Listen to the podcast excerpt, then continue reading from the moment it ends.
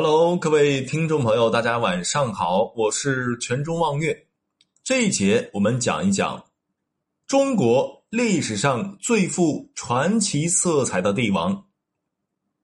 这个人是谁呢？他就是周穆王。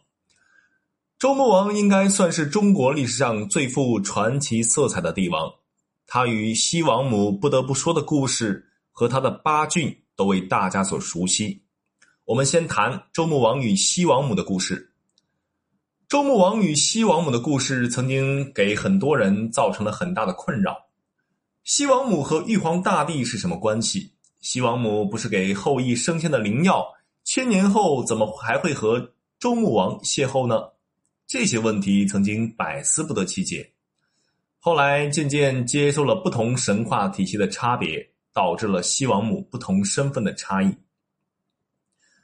周穆王和西王母两人的故事，叙述的是两个君主之间缠绵悱恻的爱情故事，真假难辨。《史记》未对这件事儿有所交代，但是《穆天子传》之类的作品倒是写得绘声绘色。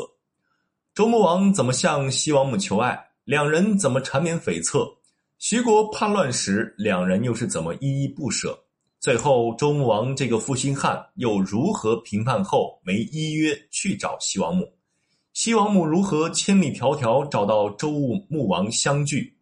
故事的曲折离奇，好好创作一下，可以和琼瑶阿姨的作品相媲美。哼哼，我们再聊一聊周穆王的八骏。说起周穆王的八骏，可能不少人觉得陌生，但是一说徐悲鸿的八骏图，大家应该十分熟悉。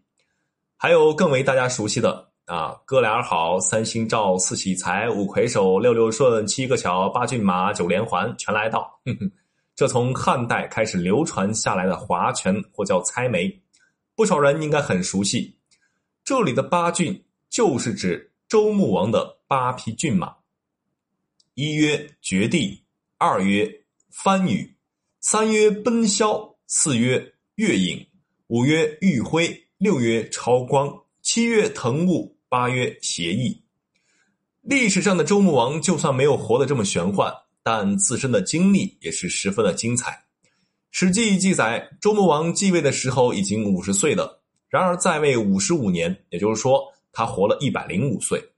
在他在位的时候，南征北战，周朝不断向外扩张，两度北伐犬戎，西征昆仑，东征徐国。南征荆楚，大快诸侯与涂山。